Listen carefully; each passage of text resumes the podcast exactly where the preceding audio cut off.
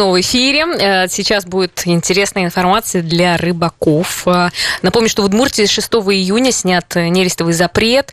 Э, подробнее об этом мы поговорим с нашим следующим гостем. Останин Алексей Анатольевич, начальник управления охраны и использования объектов животного мира Минприроды Удмуртской Республики. С нами сейчас на связи. Здравствуйте. Алло. Алло, Алексей Анатольевич, слышите нас? Ой, почему-то мы вас плохо слышим. Алло. Алло, слышно? Да, да, вот теперь хорошо слышно. Я для э, наших слушателей напомню наш вайбер 8 912 007 0806. Может быть, у кого-то появятся вопросы, можете писать, э, задавать. Да, ну а мы, наверное, начнем с того, что где сейчас открыта рыбалка, где можно рыбачить? Ну, на сегодняшний день у нас в Удмуртии можно осуществлять любительское рыболовство на всех водных объектах рыбохозяйственного значения, ну, с соблюдением правил рыболовства, соответственно. А, исключение, то есть только те водные объекты, которые предоставлены в пользование для разведения рыбы, это рыбоводные участки. Там нужно получить согласие от пользователей таких участков.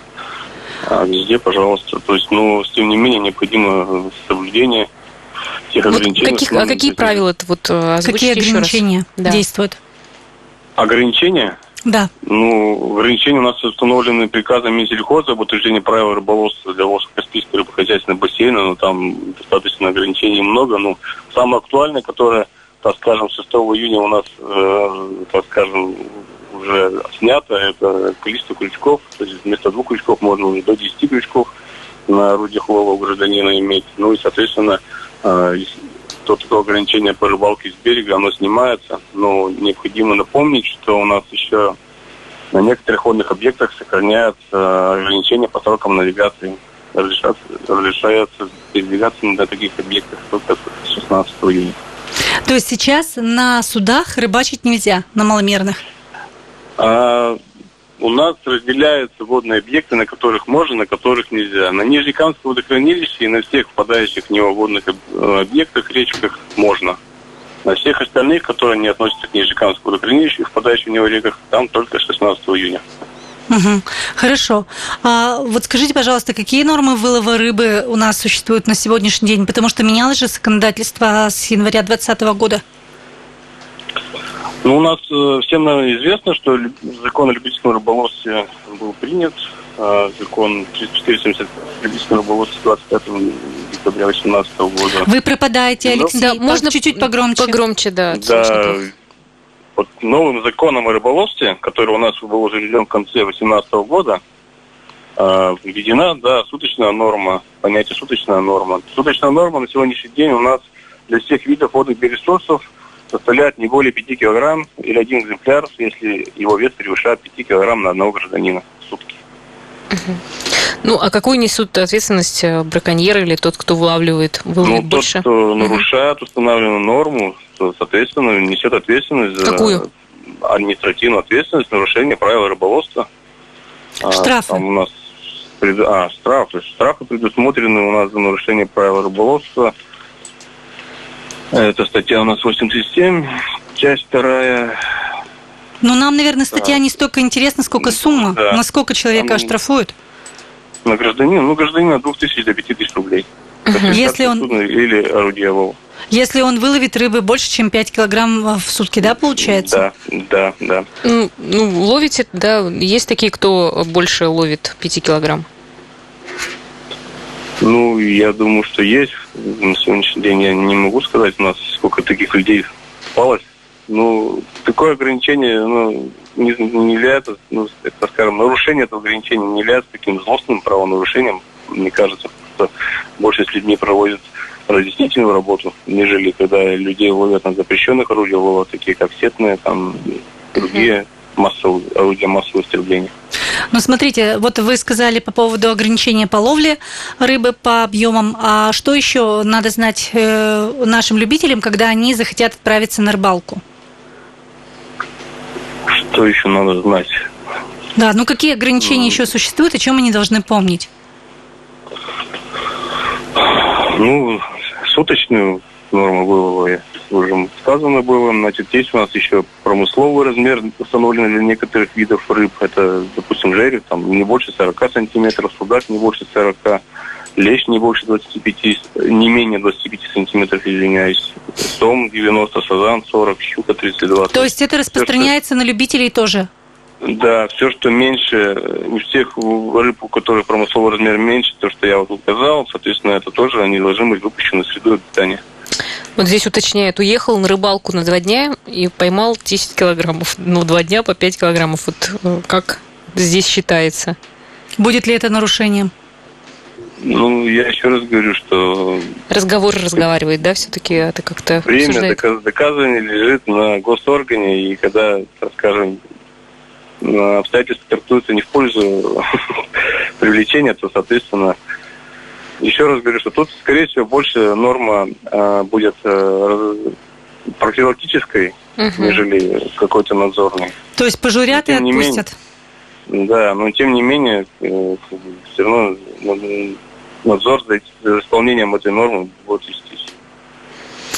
Ясно. А если говорить о повод, по поводу охоты, вот смотрите, э, было решение правительства, что в связи с э, коронавирусом э, был отменен, весенний, был отменен сезон весенней охоты на дичь. Вот этот запрет, он действует до сих пор или он тоже уже отменен? У нас вводилось запрет охоты, именно весенняя охота на боровую и эм, водоплавающую, птицу, да. Да, это у нас э, сезон установлен в течение 10 дней весной, с 25 апреля по 4 мая. Соответственно, вот в этот период был введен запрет охоты. А сейчас это... этот запрет снят, и на птицу можно он, охотиться? Он просто был введен на это, на это время. Соответственно, э, как бы, вот он прошел, соответственно, запрета уже нет. На сегодняшний день у нас любительская спортивная охота массовая, она э, сроки еще не подошли, она закрыта. У нас массовые сроки, э, сроки охоты по массовым видам, это будет пернатая дичь, это летняя осенняя охота, она будет открываться в, во второй половине августа. Uh-huh. На сегодняшний день открыта охота на кабана, но это не такой массовый скажем, вид охоты, это первых. Во-вторых, а, основная охота, добыча будет проводиться также где-то в конце июля, в августе, поскольку а, основная охота ведется ну, на кормовых полях, которые уже культуры поспевают. Но смотрите, вот с 1 июня разрешено охотиться на кабана, а лицензии это все равно ведь люди покупают. И э, сколько вот уже лицензий куплено и сколько стоит одна лицензия на кабана? Ну, на сегодняшний день э, ход пользователей, за, за которым закреплены охотничьи угодья, еще пока не реализуют услуги по охоте на кабана. И основная масса дожидается 1 августа, когда у нас, значит, ну, в основном традиционно эта охота осуществлялась. Что касается вообще доступных охотничьих угодий, куда выдает министерство разрешения, то у нас было предусмотрено к выдаче около 300 разрешений. Соответственно, все разрешения уже выданы. Все выданы через портал госуслуг в электронном виде. И сколько стоит одна лицензия на кабана? У нас разрешение, ну, которое выдается в общедоступное угодье, это госуслуга, за нее оплачивается пошлина 650 рублей за одно разрешение и сбор за рослоособ 450, то есть общая сумма 1100 получается. То есть для тех, кто хочет э, охотиться на кабана, нужно заплатить 1100 рублей? Да, это что касается вообще доступных угодий, которые выдаются госорганами. Что касается в данном случае чем тут э, отличие? То, что мы услуги никакие не предоставляем, гражданин берет разрешение и идет и охотится сам. В охотничьих хозяйствах э, стоимость услуг по охоте на кабана, она совсем другая. Туда включаются и услуги сопровождения, значит, э, аренда охотничьей инфраструктуры, транспортные услуги. То есть там уже цена охоты другая, там уже Повыше. обслуживание, обслуживание охотника. Ну, то есть там она уже повыше будет? Да, конечно. А вообще сейчас, сейчас на каких животных-то можно а, охотиться? Или только, ры... или только рыбалка доступна? Я вам сказал, только на кабана с 1 июня. Только ну и плюс рыбалка. Ну и плюс рыбалка, да. Ну, соответственно, все меры ограничительные, что касается снижения риска распространения новой инфекции коронавируса, нужно соблюдать. Они у нас еще пока не сняты. Ну да, это мы помним. Хорошо, спасибо большое. А, надеюсь, рыболовы и охотники услышали наш разговор. А с нами был Останин Алексей Анатольевич, начальник управления охраны и использования объектов животного мира Минприроды Удмуртской Республики.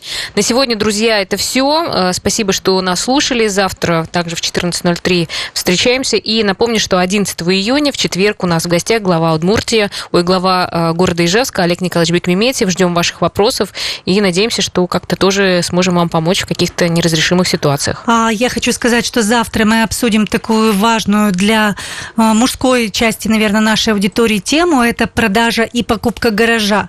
Как э, купить гараж правильно, как не нарваться на мошенников и какие документы нужны для этого. То есть мы поговорим о всех тонкостях оформления бумаг, которые касаются продажи гаражей. Так что ждем завтра в 14.03 на волне 107,6 FM. Всего доброго. До свидания. До свидания.